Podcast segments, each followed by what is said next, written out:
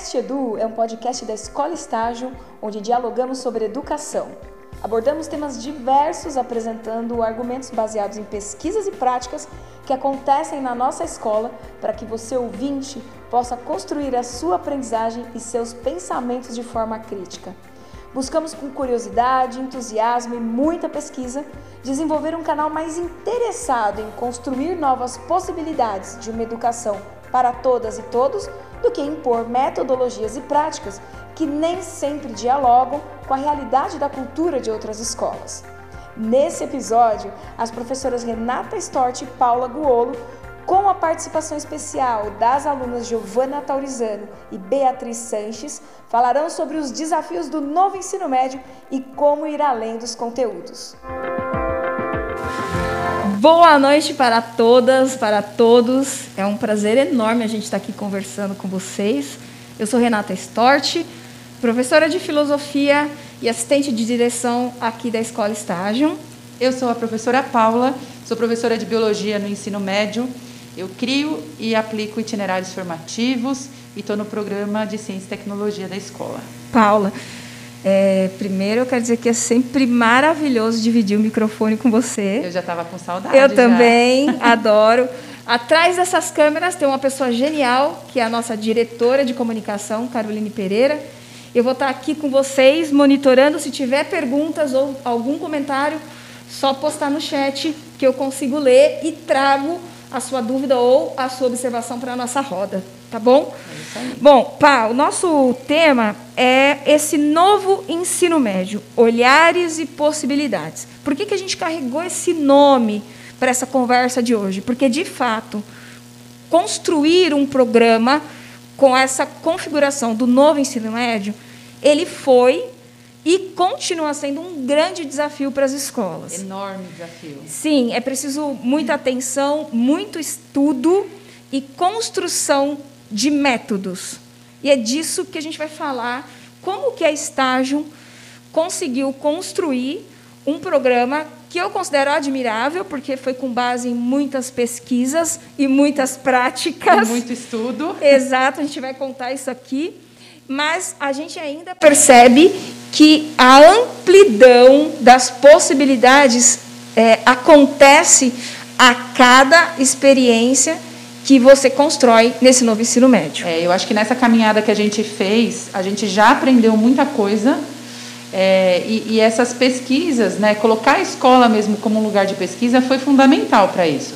Para a gente poder ter olhares diferentes, de pessoas diferentes, para que a gente conseguisse unir tudo isso e montar um programa que, de fato, representasse o, o que é o novo ensino, é, ensino médio. Sim, né? e, e você colocou uma coisa interessante desse estudo, porque o, os parâmetros curriculares que, que carregam os itinerários formativos, por exemplo, é, eles, eles possuem é, uma documentação que eu considero muito, muito rica, uma documentação que, se você se debruça para estudar, você consegue construir programas e práticas muito significativos. Sim, mas, mas que a gente tem que prestar muita atenção também, porque é, são programas que, que eles precisam ser estudados, porque a gente não consegue fazer uma adaptação daquilo que já existe e falar assim, ó, é, a partir disso, do que eu já tenho aqui, vou dar um jeitinho para que isso seja um itinerário. Sim. Isso não, não e, funciona. Esse, esse jeitinho, eu, eu entendo que ele não pode acontecer. Primeiro porque é, o novo ensino médio ele já deixa muito claro o que é base comum curricular e, e, qual é o papel, a função e o que deve acontecer nos itinerários, tanto formativo, por área, quanto os eletivos. Uhum. Vou contar um pouco de como foi o nosso percurso aqui para entender como deveriam ser os itinerários. O que, que a gente fez? A gente começou é, chamando de clubes, para que os alunos já criasse uma proximidade com a prática. Imagina, de repente, agora você faz itinerário. Itine quem? então, a gente começou com os clubes. E quem foram as pessoas que aplicaram e construíram esses clubes? Fomos nós, da equipe gestora, as diretoras da escola. Cada uma criou um clube. E, e a gente foi aplicar isso com os alunos. o que, que a gente queria saber. Você colocou aqui no começo que é isso, itinerário. Para construir itinerário é preciso pesquisa. Exato. A gente foi para uma pesquisa de campo. Então a gente criou os clubes, os alunos elegeram, né, se inscreveram, escolheram qual itinerário eles queriam, e a gente foi entender se os espaços da escola eles é, tinham condições dessas novas práticas, os nossos materiais, os nossos estudantes, como que eles viveriam essa prática tão autônoma, aonde é, o protagonismo na busca do conhecimento e na aplicação do conteúdo na resolução de problema, como é que eles estavam em relação a isso? Então, eu acho isso muito importante porque assim, quando eu falo que a gente colocou a escola, né, como um lugar de pesquisa, foi isso. Então, a gente não não quis ter, a, a gente não fez loucura, né? Então a gente colocou aquilo que a gente estava lendo em prática. E eu acho que, que uma parte muito importante de tudo isso foi colocar de fato o aluno no centro, mas não falar do que ele estava fazendo, mas no processo de construção do itinerário.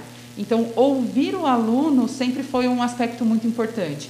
E observar o aluno, como que esse aluno ele estava preparado, se, ou se a escola precisaria fazer algo a mais para que esse aluno chegasse no itinerário e ele tivesse condições de acompanhar a tamanha mudança. Perfeito. Porque foi uma mudança muito grande é uma mudança é muito uma grande. Mudança, é, exato. Isso que você coloca, Paula, é muito importante, porque, primeiro, quando você ouve o aluno, você está escutando a alma da sua escola, a cultura da sua escola. Exatamente. Quem são as pessoas que aprendem aqui dentro? Quem são as pessoas que realizam as práticas, que vivem dentro da escola?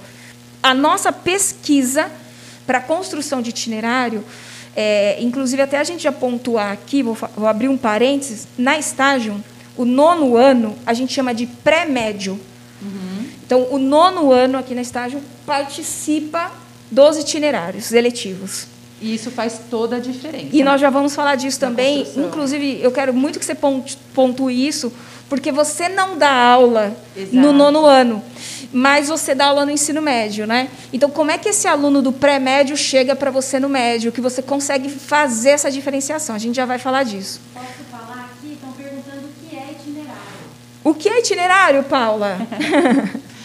então, os, os itinerários formativos, é, como que eu vou colocar aqui? São aulas que são eletivas, os alunos eles escolhem fazer né, na escola e ele e ele precisa contemplar os eixos estruturantes é, e as áreas do conhecimento. Então, existe um material que direciona a gente para isso, né, na, na, construção desses itinerários, é, para que a gente ofereça para o aluno um leque de opções que ajude no desenvolvimento de habilidades que, são, que sejam importantes para o mundo. Então, é, é o aluno é, pra, tendo vivências que, vá, que vão ajudar no projeto de vida deles, na construção do que ele vai ser quando eles quando ele sair da, do ensino médio. E isso explica porque o itinerário ele é diferente dos estudos daqueles conteúdos da base comum.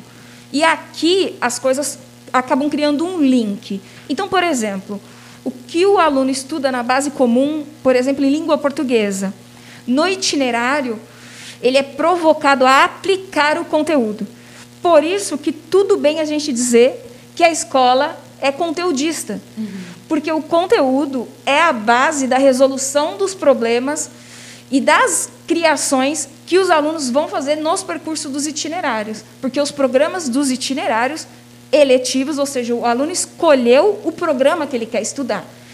Depois a gente até. Eu acho que, que agora seria uma boa hora para a gente mostrar assim, essa parte da escuta e dessa diferença do que é o itinerário e do que é a base comum com aquilo que a gente conversou com as meninas. Hoje à tarde, nós conversamos com duas estudantes que têm criado projetos incríveis aqui na nossa escola, que é a Giovana e a Beatriz, são alunas do primeiro ano do ensino médio, e elas vão contar agora então para a gente como que é ser um estudante de, de um ensino médio e participar de itinerários.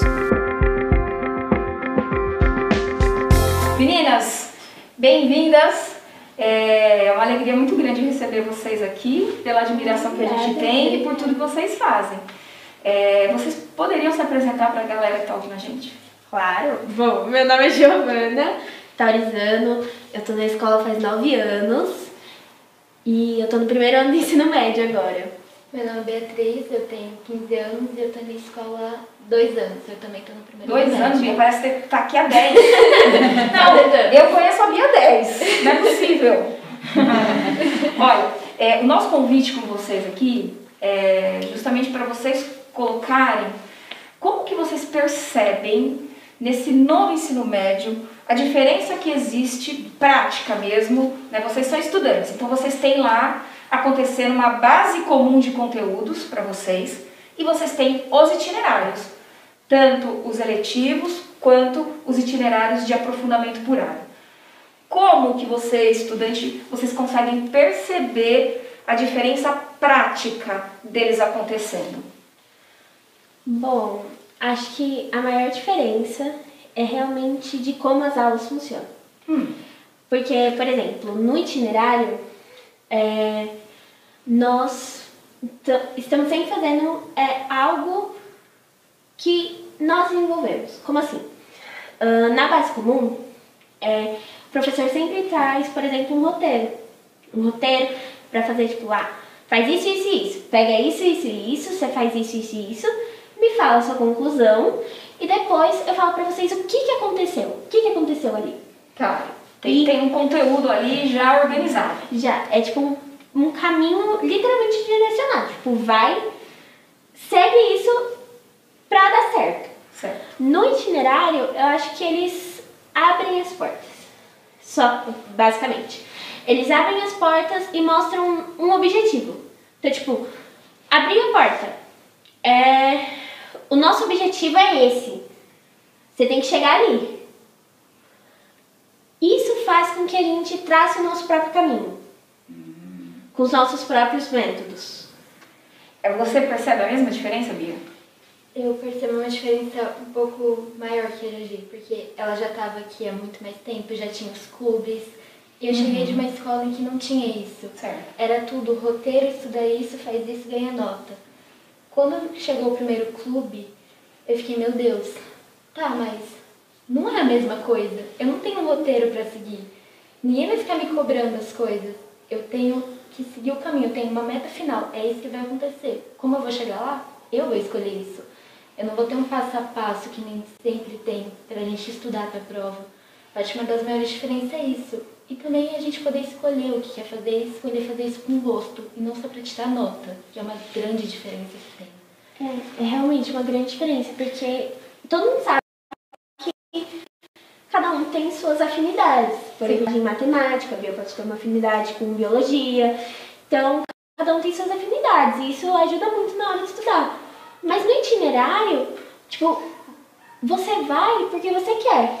E se você não quer, você não vai. Exato. É, se você não quer, você não É, vai. é isso, que eu, é isso que eu ia perguntar, assim, vocês sentem assim uma, uma importância na autonomia de vocês no processo do Sim, itinerário? sim. Eu acho que. Eu acredito que no itinerário você não consegue aprender se você não quer fazer aquilo. Se você não quer aprender. Se você não quer aprender, você não aprende. Você tem que ir atrás. Porque não é como se eu chegasse e falasse: olha aqui, meu amor, isso aqui, você vai fazer isso, tá? Pra chegar no resultado. Não, você fala: ó, tá aqui, seu objetivo. É claro que mostra ferramentas, mostra caminhos, mostra receitas, no caso do bioplástico, mas você tem que chegar aqui. É, então, fala, fala um pouquinho o que, que foi o itinerário, por exemplo, do bioplástico que vocês, que vocês participaram. O itinerário do bioplástico foi assim. é, a gente teve um leque de opções de itinerários. Eu e a Bia escolhemos o bioplástico. E quando a gente chegou lá, foi assim. A gente conversou sobre o que era bioplástico, que por mais que a gente tivesse uma ideia de acordo com o que estava escrito naquela O programa. no programa, a gente não sabia direito. A gente leu aquilo ali e falou, não, me identifiquei. Me identifico mais com isso do que, por exemplo, com engenharia. Então vou nesse, gostei desse. Gostei, porque é, isso é uma coisa da gente pontuar também, né? Apresentar para vocês o programa do percurso que vocês vão viver no itinerário. Sim. E isso auxilia muito na escolha. Então, vocês foram pela experiência do programa. Uhum. Legal. Eu, eu peguei um dia, assim, li todos os programas, li tudinho e falei, não, me identifiquei com o de bioplástico, vou no de bioplástico, porque tem a ver com o que eu quero no futuro também. E também porque vocês gostam muito da professora Paula, Claro, né? claro. É, vamos, Só, vamos, só um detalhezinho. Só um Essa é a parte detalhe. principal, né, gente? É, Eu falei que eu li tudo, mas li só o nome dos professores. Eu fui um pouco diferente de você. Eu não li tudo. Eu fui lendo. Aí eu cheguei no bioplástico e eu falei, é esse. Eu nem vou ler o restante. Nem o valor restante. É esse. Gosto disso, gosto de pesquisar, vou nesse. É, eu, eu li todos, porque eu sou uma pessoa um pouco indecisa. E aí, quando eu li, eu me identifiquei no bioplástico. Eu li aquilo e me vi. Literalmente. Eu me vi naquilo. bonito isso, né? Eu, eu me vi. Vou anotar isso. aí. Filosófico. Adorei. Filosófico. Tá dando certo as aulas, Renata. Aí, quando eu me vi, falei, não, é esse. Me inscrevi, tudo certo. E aí, a Qual, gente qual era o objetivo desse, desse itinerário? era criar uma solução para um problema que envolve plástico no meio ambiente, que atualmente o plástico é, um- é o maior, eu diria, Um dos dos- maiores. um dos problemas. maiores problemas que do meio ambiente. Ó, eu vou fazer uma, uma pergunta aqui que é muito importante, é, porque o nosso tempo também está acabando. Vocês aprendem diferente fazendo o mesmo itinerário? Sim, Muito. muito. Muito. Como assim? É, por exemplo, nós estamos falando muito por exemplo, né? Tá ótimo. Tudo bem. É, é bom dar exemplo, vai. Vários exemplos. Quando a gente, quando eu e a Bia saímos da Unifesp pela primeira vez, porque eu- quando a gente foi conhecer, cheguei na Bia e falei, Bia, você viu isso? Você viu aquilo? E pá, pá, pá, pá. E a gente viu a mesma coisa. A gente aprendeu, a gente tecnicamente Sim. aprendemos a mesma coisa. Só que eu tive uma perspectiva totalmente diferente da que ela teve. A Giovana chegou pra mim e falou, nossa, Bia, essa parte é muito legal. E eu só pensando, mano, aquela outra parte. Nossa, eu adorei. Aí eu falei pra ela, falou, mas eu não foquei nisso. Você não viu aquele outro? Eu falei, eu vi, mas não é interessante pra mim. E nas aulas também, tipo, a gente saía, a gente sempre saiu juntas, né? E aí eu chegava, Bia, isso, isso, isso, você viu? A gente pode fazer isso e isso, aquela frase que a Paula falou, Paula, aí, e tal, aí ela virou. Mas eu identifiquei aquela frase de outra forma. Eu vi aquilo de outra forma. E a gente fez o trabalho juntas. Legal. E a gente percorreu caminhos diferentes para encontrar meio que o X em comum. Foi. É, é, é uma questão muito subjetiva. O itinerário ele valida isso, né? O percurso e as habilidades, a competência de cada um. Feito pelo aluno. Exatamente. E, e para vocês, assim, é, ter a relação desse processo com a universidade fez diferença? Qual foi o peso disso, assim, no processo de vocês? Pode falar.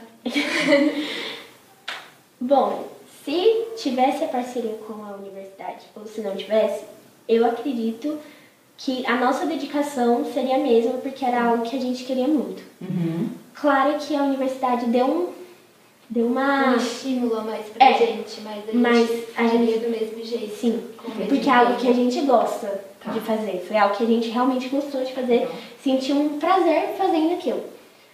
E quando a gente foi na universidade, porque parece a gente que tá no ensino médio, parece que a universidade é uma coisa tão distante. Parece que tá tão longe, mas na verdade tá muito perto. Dois anos e meio agora, né? Então assim, é muito perto. E a gente entrou lá dentro e a gente ficou. Meu Deus. Será olha que eu vou isso. aumentar tudo isso? É. E foi. E depois, itinerário, vocês acham que vocês aguentam?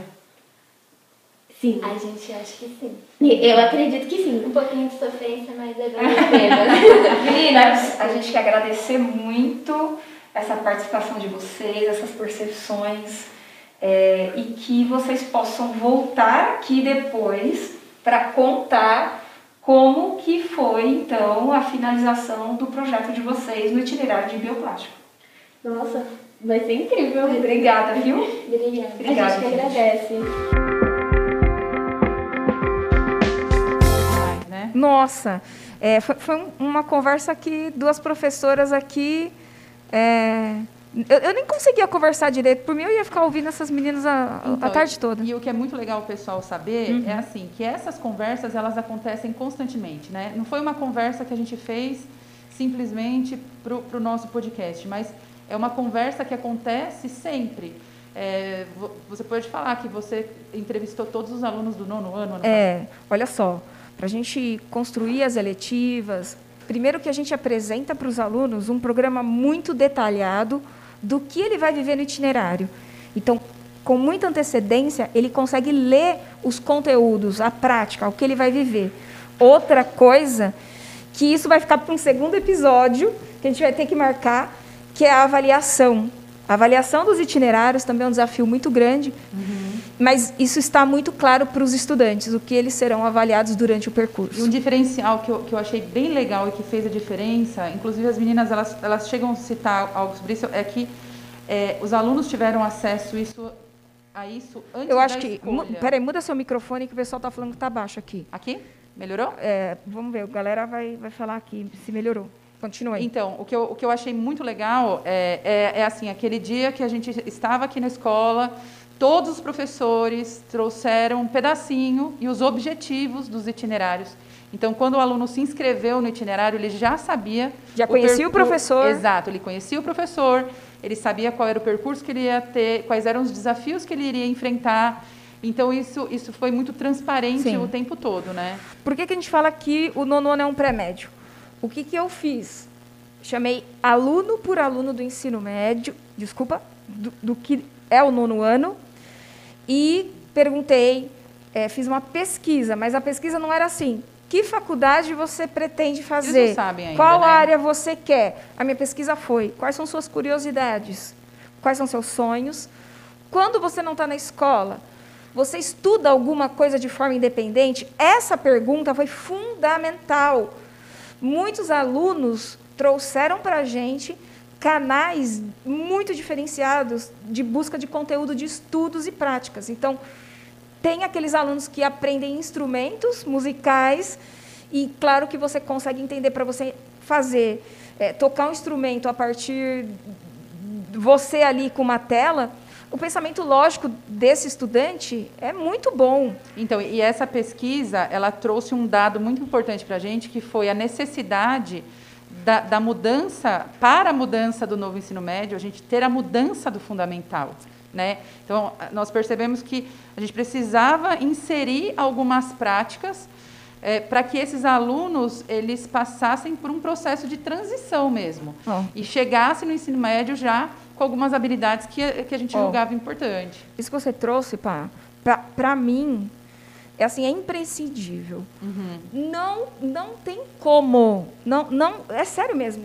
Não vai ter como. Qual, te- qual câmera eu olho? Porque tem tanta gente já se achando.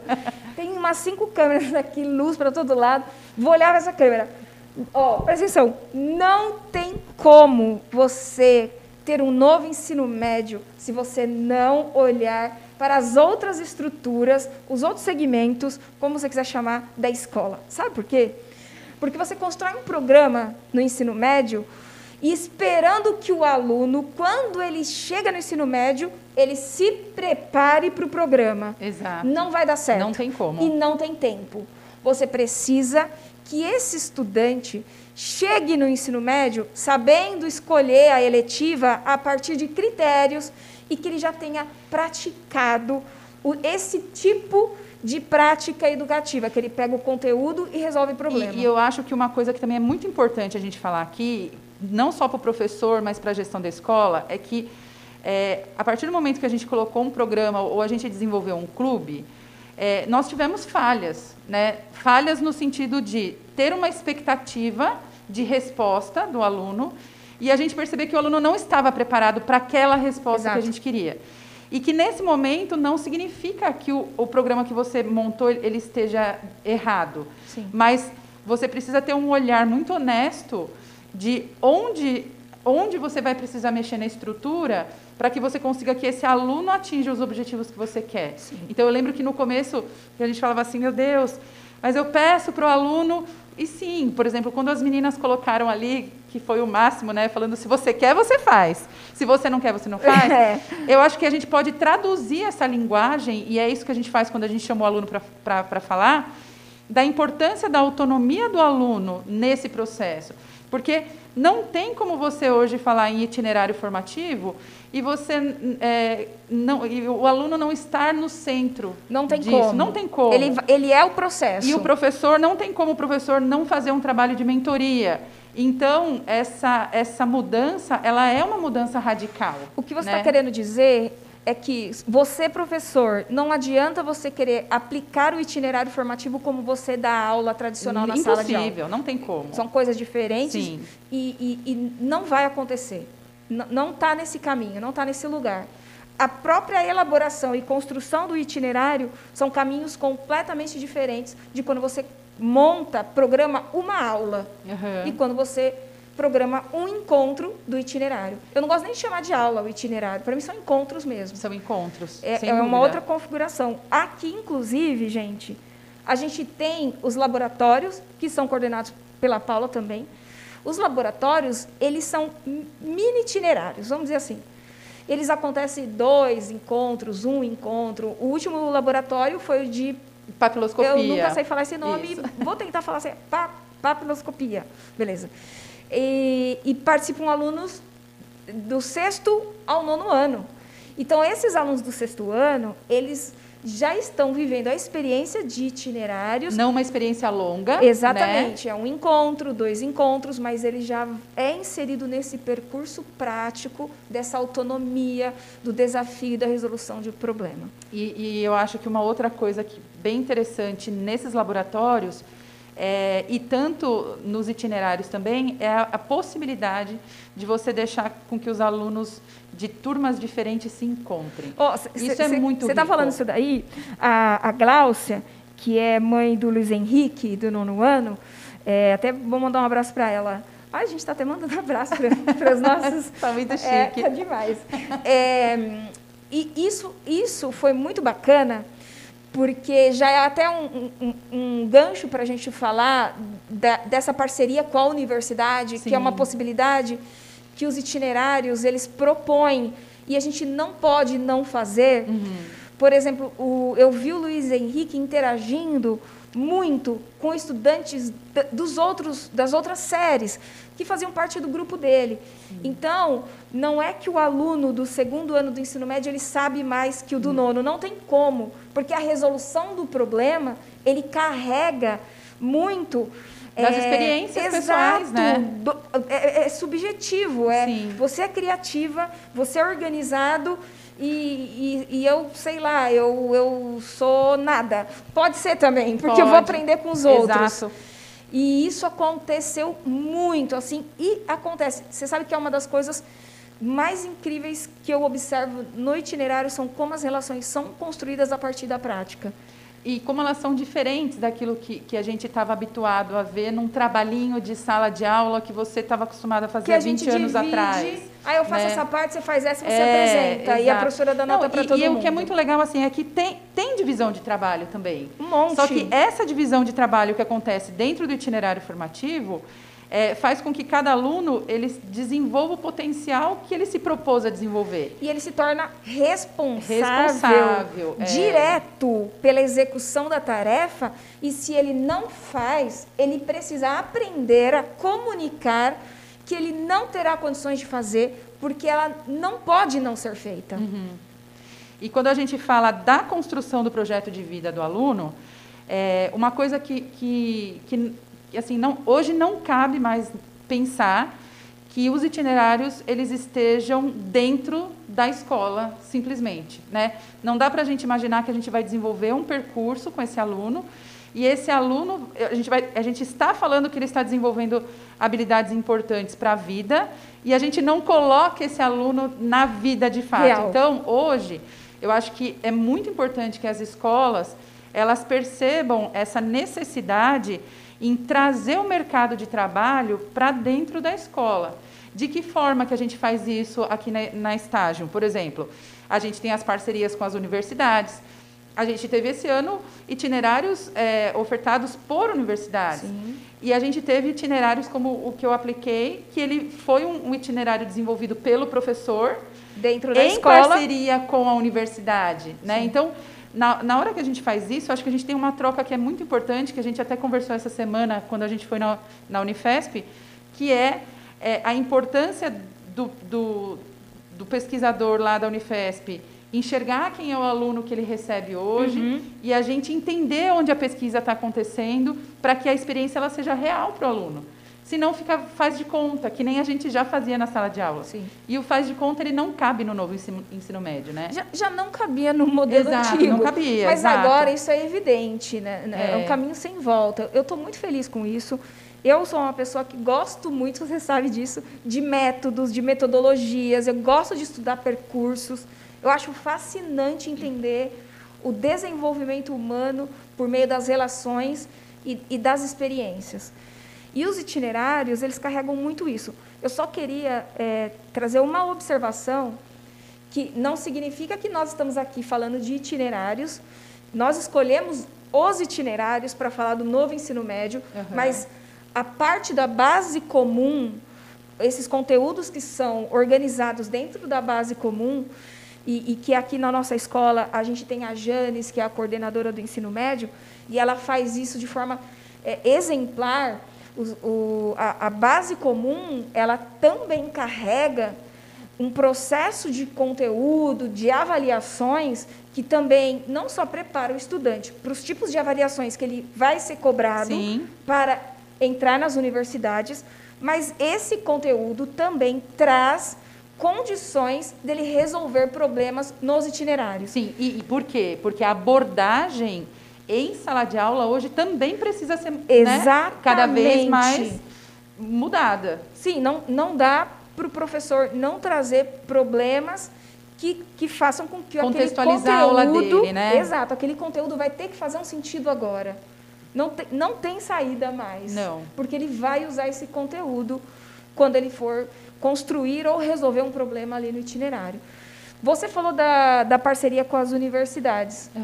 É, eu pude acompanhar muito de perto os itinerários que aconteceram nas universidades, tanto o seu, que foi em parceria com a Unifesp, quanto os outros itinerários que foi em parceria com o Instituto Mauá de Tecnologia.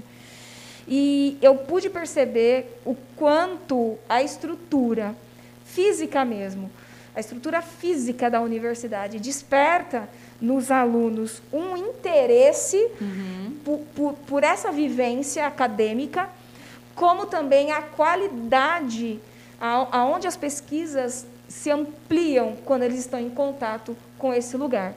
E aí a gente também conversou com a Giovana e com a Bia. Quero até que a Paula explique um pouco assim que programa é esse que elas estão fazendo parte e depois a gente coloca elas de novo aqui. Eu estralo o dedo, assim, elas aparecem, sabe, do nada, e aí elas contam como que está sendo esse programa. É, o itinerário de bioplástico esse ano ele teve a parceria com a, com a Unifesp, né? É, e essa parceria, isso é uma coisa legal, assim, ó, essa, essa parceria ela foi feita em pontos específicos do processo que a gente desenvolveu o itinerário. Então, é, eu, eu era a professora responsável pelo curso. Esses alunos eles tinham um percurso para percorrer a partir do, do bioplástico que eles aprenderam a fazer aqui na escola. Eles precisaram encontrar alternativas de bioplástico através da pesquisa e resolver problemas atuais que a gente tem, substituindo algum produto feito de plástico pelo bioplástico. E, e essa parceria foi muito interessante por quê? Porque a Unifesp ela foi o nosso ponto de apoio, porque eu, como professora de biologia formada, eu não sou especialista em polímeros. Então, não adianta eu achar que, que eu iria trazer toda a informação que meu aluno precisa, porque eu não sei, não sei. Mas eu fiz o papel de mentoria. De que forma? Eu fui orientando esses alunos nas perguntas que eles iam fazendo e nas buscas que eles precisavam fazer para conseguir é, resolver os problemas que eles tinham se propostos a resolver. E, e nessa, nes- nesse percurso, a Unifesp veio na, na nossa escola, fez uma, uma, uma mostra, uma palestra sobre polímeros. Num outro momento, os alunos foram até a Unifesp, eles conheceram o laboratório da Unifesp. E nesse trânsito de ir e vir, o contato com alguns pesquisadores que, que foram nossos parceiros, a Giovana e a Beatriz elas se destacaram no, no sentido do, da, da proatividade que elas tiveram em, em querer resolver de fato o problema que elas escolheram resolver, que era o problema dos absorventes. E, e, a, e a, ideia delas foi, foi, uma ideia tão genial e elas estão tão dispostas a de, de verdade resolver esse problema que é, a Unifesp chamou essas alunas para uma bolsa de iniciação científica, que esse programa é um programa que existe em diversas universidades, que é o PIBIC, é, PIBIC Júnior, né?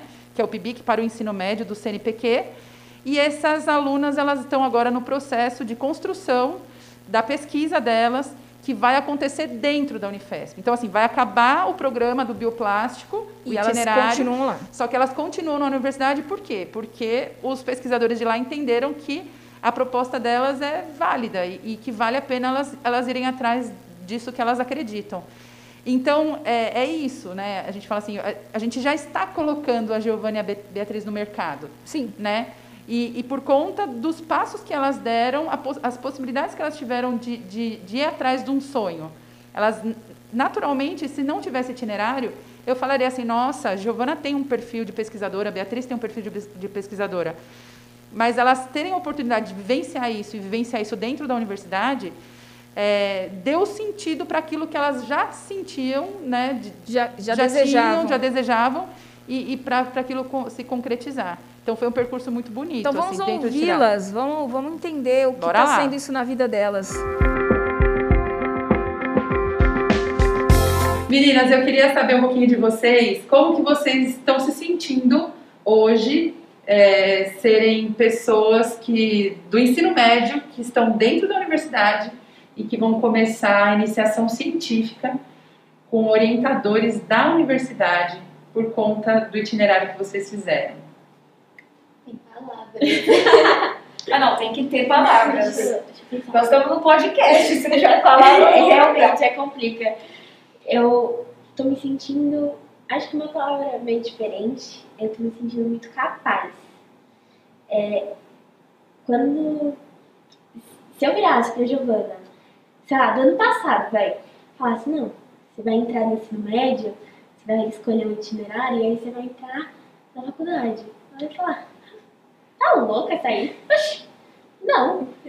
E eu tô me sentindo muito capaz. Eu tô me sentindo como se eu pudesse alcançar tudo que eu quisesse. Então eu posso fazer isso. Se eu quiser, eu posso chegar naquilo. E é muito louco. Porque é como se eu acreditasse mais em mim. Então, é, é indescritível. A gente pode chorar no podcast? Não, gente, é, cadê o lenço em cima da mesa? Quando a Rê chamou a gente pra sala, eu e a Giovana, a gente pensou, meu Deus, o que a gente fez de errado? a gente desceu perguntando que merda a gente que eu virou, fiz. O que, que a gente fez? A gente virou pra Dona Irene e falou, Dona Irene, o que, que a gente fez, Dona Irene? Ela falou, oxe, vocês não fazem nada, gente. Por que vocês estão preocupados? Aí a Renata contar sobre o, sobre o PIBIC, começou a falar o que, que era e no final ela perguntou, e aí, vocês querem? Eu pensei, quem não queria?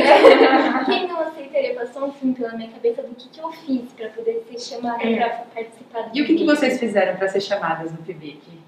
É uma pergunta que eu ainda estou tentando me responder. Será que você não sabe a resposta?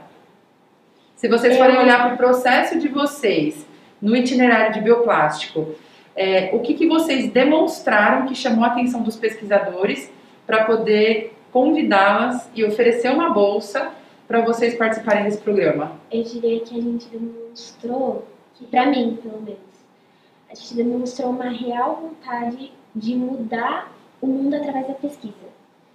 Então, pelo menos isso para mim é uma coisa que eu levo muito na minha mente. Eu tenho muita vontade de mudar o mundo através da.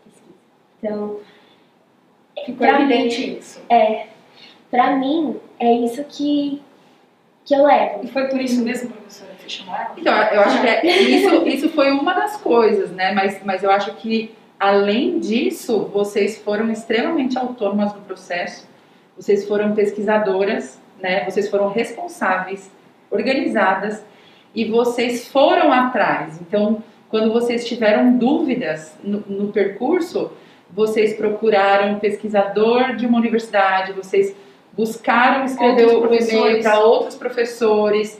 Então isso mostrava que vocês é, mostrava que vocês de fato estavam querendo é, adquirir conhecimento com isso, que isso para vocês era era muito forte, né? Então por todas essas essas qualidades que vocês demonstraram, todas essas habilidades, é, a gente conversando a gente viu que vocês estariam super preparadas para representar a escola num programa que é tão importante quanto esse.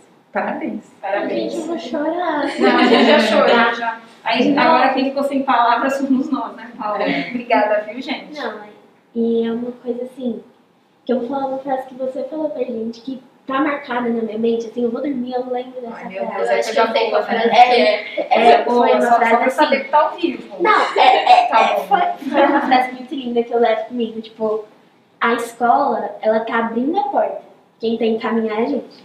Quem gente. tem que caminhar é a gente, é a gente que vai. Eu tenho outra frase que você falou que eu também lavo comigo. Olha lá, olha lá. Eu vou A mesma- essas frases. a mesma um situação. livro. A mesma situação, o que me marcou não foi o que marcou ela. Quando você falou, não seja o melhor do mundo, seja o melhor pro mundo. É, E eu levo isso comigo, mano. Não tenho que ser melhor do que eu faço das outras pessoas. Eu tenho que ir melhor pro mundo, o que, que o mundo tá precisando e eu ser melhor pra ele, não das outras Sim. pessoas. E é o que eu levo comigo. É, eu só queria informar que vocês não vão poder sair da estágio. Vocês não vão se formar. A gente não vai deixar. A gente está Tá? estendendo O o ensino médio de vocês, o novo ensino médio da estágio para vocês vai durar 10 anos, tá a bom? gente, a gente tá fazendo o ensino médio na parceria com a faculdade, a gente vai fazer a faculdade com a parceria do ensino médio. Ah, favor. gostei dessa, gostei. Gostei. Gostei. Achei uma ideia incrível. Perfeito, gente. Obrigada mais Obrigada, uma meninas. Parabéns, viu? Parabéns. Nossa, a gente que agradece por tudo, tudo, tudo. Obrigada. É muito emocionante, né? Esse percurso que as meninas fizeram. Demais, demais. E o que eu, o que eu vejo assim muito legal em tudo isso é o quanto que as práticas que a gente está conseguindo desenvolver aqui empodera é, esses alunos. Porque o que, que acontece, por exemplo, na fala de, de alguns alunos que participaram já, não só do itinerário, mas quando a gente faz alguma prática do lab e tudo mais, é, é o aluno que pega e fala assim, agora minha opção é ir para uma federal. Então, assim, é, é isso, assim, o aluno ele se descobre querendo estar naquele lugar. E não adianta eu dar a melhor aula de biologia do planeta sobre célula se isso não fizer sentido para o aluno. E na hora que o aluno, a gente coloca o aluno nessas experiências, a gente está fazendo o processo mais importante da educação, da função da escola, que é permitir que o aluno se descubra, que ele consiga ver aquilo que ele quer e, e que ele consiga traçar um plano para ele atingir os objetivos Com segurança. dele. Com né? segurança. Porque a gente vê muito estudante traçando seus planos naquilo que algum adulto disse para ele ser seguro. Exato. E, e isso, Paula, desconstrói uma fala que, que muitas pessoas têm, e isso é muito popular no nosso país, dizer se uma escola é forte ou fraca. Essa É, palavra muito, né? associada à educação, ela não faz o menor sentido, porque o forte e fraco, o que, que é o forte? É eu, eu dar um monte de lição de casa que não vai ter sentido e não vai construir nenhum tipo de conhecimento, não, não vai propor nenhuma nova habilidade ou capacidade para esse aluno. Né? Uhum. Então, assim, aonde está o forte? É, a, gente, a gente aqui pensa muito sempre sobre essas palavras que associam às escolas, para entender o que isso representa para as pessoas. Então, por exemplo, é, dentro da base comum, se é forte ou não, né? mas dentro da interpretação das pessoas, é, a base comum aqui da escola, ela possui uma plataforma que tanto nós da, da gestão acompanha, quanto o aluno pode acompanhar. Então, ele prestou um simulado. Ele já consegue ver, por meio da TRI, que a plataforma entrega, quais são a- a- a- os, os componentes que ele já tem e quais ele precisa ter, ou seja, focar, se aprofundar naquele estudo para entrar em determinadas universidades e curso que ele escolheu. Que sejam do objetivo dele. né? Exatamente. Isso, da mesma forma que a gente tem alunos que querem as universidades fora do Brasil. Fora do Brasil. E, e o percurso que ele tem que percorrer é exatamente outro. Então, assim, o, o ensino forte é o aluno preparado.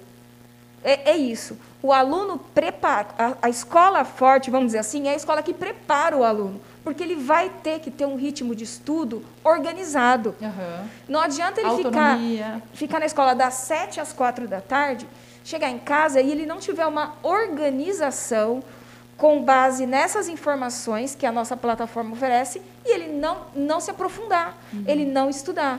Ou ele não agendar aqui na escola as aulas de aprofundamento que, que a escola oferece. Então, não é que a escola é forte ou fraca, a escola precisa antecipar o preparo do estudante para viver o ensino médio. E, e, e nos dias de hoje, preparar esse aluno para diferentes oportunidades de ingresso, né?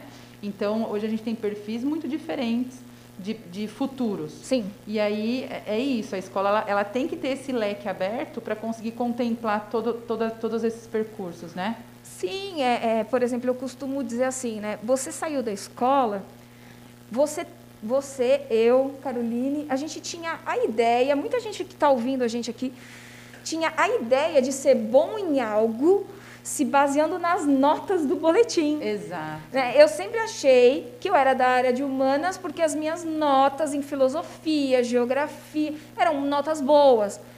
Mas a escola não me disse se eu tinha é, um, um bom pensamento lógico para construir hipóteses sobre as coisas. Aham. Mas eu entendi que eu não tinha porque a minha nota em matemática não era boa. Então, assim, isso, isso não é uma escola forte. A escola forte é a escola que prepara o estudante, ele capacita o estudante para fazer essas escolhas conscientes, se organizar e se dedicar, como disse a Giovana, filosoficamente. Quem quer aprender, aprende. Quem não quer, não aprende. Isso é muito, isso é muito Não, é- incrível. mas- não, e isso é incrível, principalmente quando a gente coloca isso na, na idade deles, né? Porque Sim. é isso, eu posso ter a, a melhor aula do planeta. Se ele não entender a importância daquilo, Não vai servir de nada. vai, Ó, vai. deixa eu só falar uma coisa aqui. A dona Sônia Ah. tá mandando um abraço pra gente, que eu tô morrendo de saudade. E ela mandou um abraço aqui pra gente. A sua mãe está A minha aqui mãe com tá a gente. online, Mamãe ela. de Paula, faz tchau. Manda um beijo pra minha mãe, pra dona Mãe, Sônia. obrigada, viu? Isso, Além da escola, o incentivo da família sempre é importante. perfeito. Uma pergunta. Poderiam falar um pouco sobre como contemplam filosofia, literatura, etc. nos itinerários? Muito boa sua pergunta, Cristina. Olha, é, a partir da pergunta da Cristina, eu quero até trazer mais uma, uma prática aqui na estágio que funciona muito bem e eu fico muito empolgada de falar delas.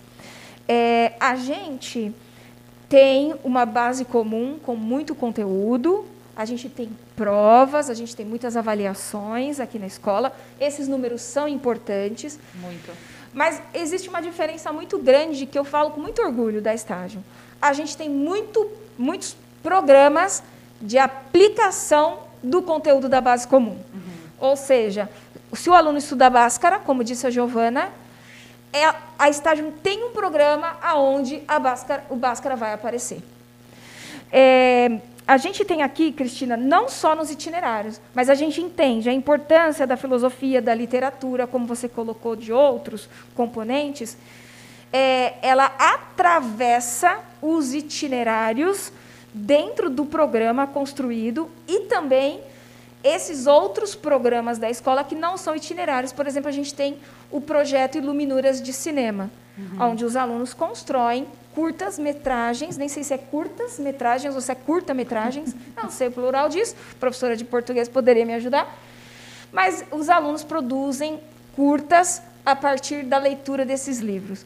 Mas dentro dos itinerários, ô Cristina, esses componentes eles aparecem porque os eixos, quando você vai escrever um itinerário, que, Paula, isso vai ter que ser um segundo episódio. É muita coisa para falar de itinerário, com né? certeza. Mas eu vou resumir aqui para a Cris. Já, já fiquei íntima da Cris.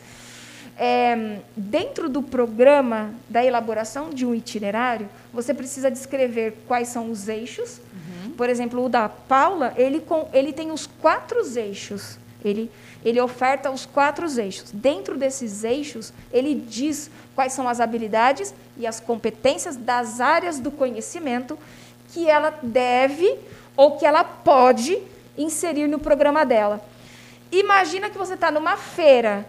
Então, é, é essas habilidades, essas competências, é como se você fosse na banca e coletasse aquela que faz sentido na prática do programa que você construiu. E a ideia não é que num itinerário, num ano, o aluno ele tenha vivência em todas as áreas, mas ao longo do percurso dele na escola, por isso que é importante essa continuidade, né? No primeiro ano, segundo ano, nono ano, ele, ele participar de, de experiências diferentes. Então, é, me corrija se eu estiver errado aqui, na, no, no itinerário que a gente tem de game, você tem uma professora, tem dois professores dando itinerário. Tem um professor de geografia e, e uma professora, de, de, literatura. De literatura que, que criou o contexto dos jogos que os alunos, então os alunos precisam de referências. Sim. E essa referência veio dali, por exemplo. Mas isso não significa que necessariamente no próximo semestre a gente vai ter um itinerário que aborde a literatura como ela abordou no primeiro semestre. Então, a ideia é essa, é que a gente vá, vá dando para o aluno diferentes experiências para que aos poucos ele, ele vá se identificando com aquilo que faz sentido para ele. Sim, sim. Né? Ele vai fazendo escolhas cada vez mais assertivas. Uhum. E eles, hoje, por exemplo, vários alunos do pré-médio me abordaram na escola porque eles já é, fizer, a gente já começou uma pesquisa de quais serão os itinerários do próximo semestre com base no que eles optaram lá, e eles já vieram com, com várias sugestões. E a maioria deles disseram assim, olha, esse semestre eu fiz de programação, o semestre que vem eu preciso fazer um de designer, porque eu quero construir. Então, assim, eles vão entendendo o que ele precisa estudar para ser mais capaz nas construções, nos, nos lugares trilhas, que eles, né? exatamente onde ele quer ocupar. Ó, a Maria Rita me corrigiu, tá certo? São curtas metragens. Muito obrigada. É, alguém tem mais alguma pergunta? Pá, quer falar mais alguma Eu coisa que, que, é importante? Que é, que é, muito legal a gente falar para o pessoal que, que esse podcast ele não é o primeiro que está acontecendo. Ah, né? não. Pode falar. Pode falar. Tá bom. É, a gente já tem outros episódios falando de projetos. É, de educação, né? De educação. Tem a própria professora Elizabeth falando do projeto Iluminuras de cinema. Enfim, lá no Spotify Coloca escola estágio, você vai achar lá uma lista Não, de. Lá é Cast Edu. Gente, está aqui, ó, que lindo. No Cast Edu, no Spotify, você encontra lá uma lista enorme de podcasts, mas eu tenho uma notícia muito boa. Hoje nós estamos inaugurando essa live aqui ao vivo, Paula. Muito bem, não muito inauguraram bem. com a gente por acaso, não é, Caroline? Eu sei. Já chamaram a gente porque a gente é pé Esse quente. fundo espetacular. Sim. E a semana que vem é feriado, então não tem episódio, mas toda quinta-feira vai ter um episódio ao vivo aqui da gente falando de educação. Não só eu e a Paula, mas todas essas pessoas da escola, quando a gente entender que um Inclu assunto é relevante. podem sugerir temas para a gente, para a gente favor. poder se organizar aqui Ó, e trazer. É, a Estágio tem um canal de comunicação por e-mail muito legal, é sério mesmo. A Caroline não manda e-mail chato, só e-mail legal, contando quais são os cursos que tem aqui na escola, quais são os eventos e como as coisas estão acontecendo aqui. Inclusive vai ter um curso logo logo, né? Vai contar? Eu e a Paula, a gente está terminando de estruturar um curso muito legal sobre a construção, elaboração, como é que você escreve e aplica um itinerário. Por que, que a gente que elaborou esse curso? Porque os itinerários que chegam para a gente, para acontecer na escola, eles vêm muito incompletos em questões de legislação.